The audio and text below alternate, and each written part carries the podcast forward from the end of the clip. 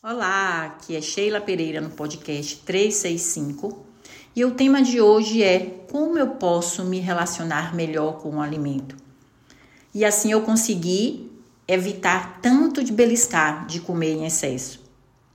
Eu sei que quando eu digo para confiar no nosso corpo, parece um pouco até assustador, porque afinal foram anos e anos e anos aprendendo a ter medo da comida, medo da fome, da vontade de comer mas você pode desaprender tudo isso e reaprender o que você já nasceu sabendo, na verdade. Comer é um ato intuitivo, é uma conexão com nossos instintos, nossos instintos mais naturais. É, é parar de se distrair com o mundo externo para perceber seu mundo interno. Lembra de quando a gente era criança, que quando a gente sentia fome, era uma fome mesmo genuína, não era uma fome por emoção. É, a gente pegava no nosso peito da mãe ficava ali naquela paz, naquela tranquilidade, ninguém incomodava. Não tinha celular para aquele bebê, não tinha Netflix, não tinha nada. E ele parava ali, ele não, nós, né? Nós parávamos ali e ficávamos mamando, mamando. E quando a gente se sentia satisfeito, a gente, pum, automaticamente largava o peito da mãe. E às vezes ela no intuito de fazer a gente comer mais, é, empurrava o bico do peito na nossa boca e a gente virava o roxinho. A gente pode não lembrar disso, mas a gente lembra dos nossos filhos fazendo isso. É, e se você ainda se sente confusa sobre esses sinais da fome e a saciedade, eu vou trazer aqui algumas dicas é, que eu separei, onde você pode sentir todos ou alguns. Eles são muito comuns nesse nosso processo de alimentação. Mas antes de falar sobre essas dicas, eu quero muito que a partir de agora você comece a perceber como é esse, esse funcionamento, é, essas sensações que o nosso cérebro envia para a gente sobre fome e saciedade.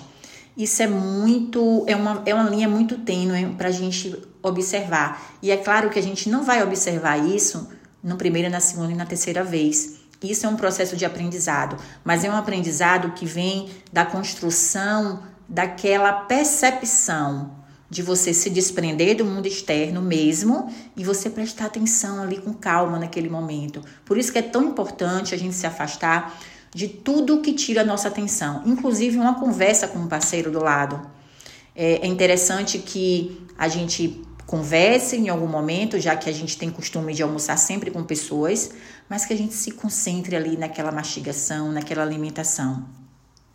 Então, quando a fome começa a chegar, é, você pode sentir aquela leve sensação do estômago vazio, o ronco no estômago, é, o olfato mais aguçado, né, a maior sensibilidade ao cheiro da comida. Os pensamentos na comida eles aumentam, eles ficam mais frequentes. E se a fome é, não for atendida, a sensação de desconforto começa a aumentar no estômago. E pode surgir também sintomas como uma fraqueza mesmo, dor de cabeça. Tem gente que sente náuseas, tontura, mau humor, eu mesmo fico muito mal-humorada quando eu tô com fome. Até tristeza a gente sente. Quando isso está no início da fome. Isso, isso tudo pode ser muito perceptível. Já quando você come, você pode perceber os estágios da saciedade, né? Primeiro você não se sente mais com tanta fome, mas ainda não está satisfeita.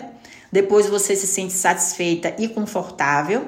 E se você continuar comendo, você começa a se sentir cheia até o ponto que você sente que aquilo ali já é o bastante e que até já está desconfortável e pesado. É, na maioria das pessoas, isso é o que acontece. Então, sabendo disso, a gente pode experimentar, perceber os estágios e intensidade dessas sensações e dar notas de 0 a 10 para elas. Assim, a gente consegue escolher a quantidade da comida que combina com, com a nossa fome é, e quanto mais você repetir essa experiência, mais especialista você será nisso. Mas entenda que é um processo mesmo.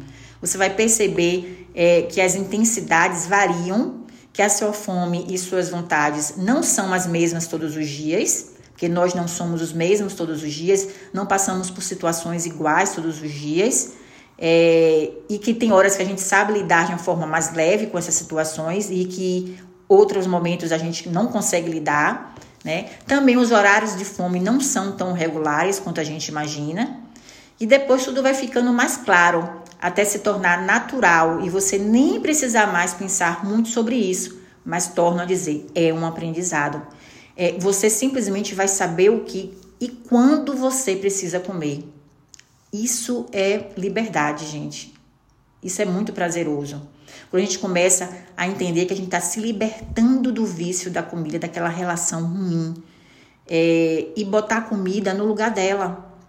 Nos momentos de exageros, observe seus sentimentos, o que aconteceu no seu dia, se são horários que se repetem, isso é muito importante. Se você ouviu algo que te chateou, enfim, perceba suas emoções. No próximo podcast, eu vou trazer cinco dicas muito importantes de como sair desse processo automático do comer e a respeitar melhor a sua fome, a comida, o seu corpo, deixar a comida assumir o papel dela e você é, com aquela sensação de é, controle da comida, controle da sua vida, controle das suas emoções. Então, até o próximo podcast, eu te espero aqui.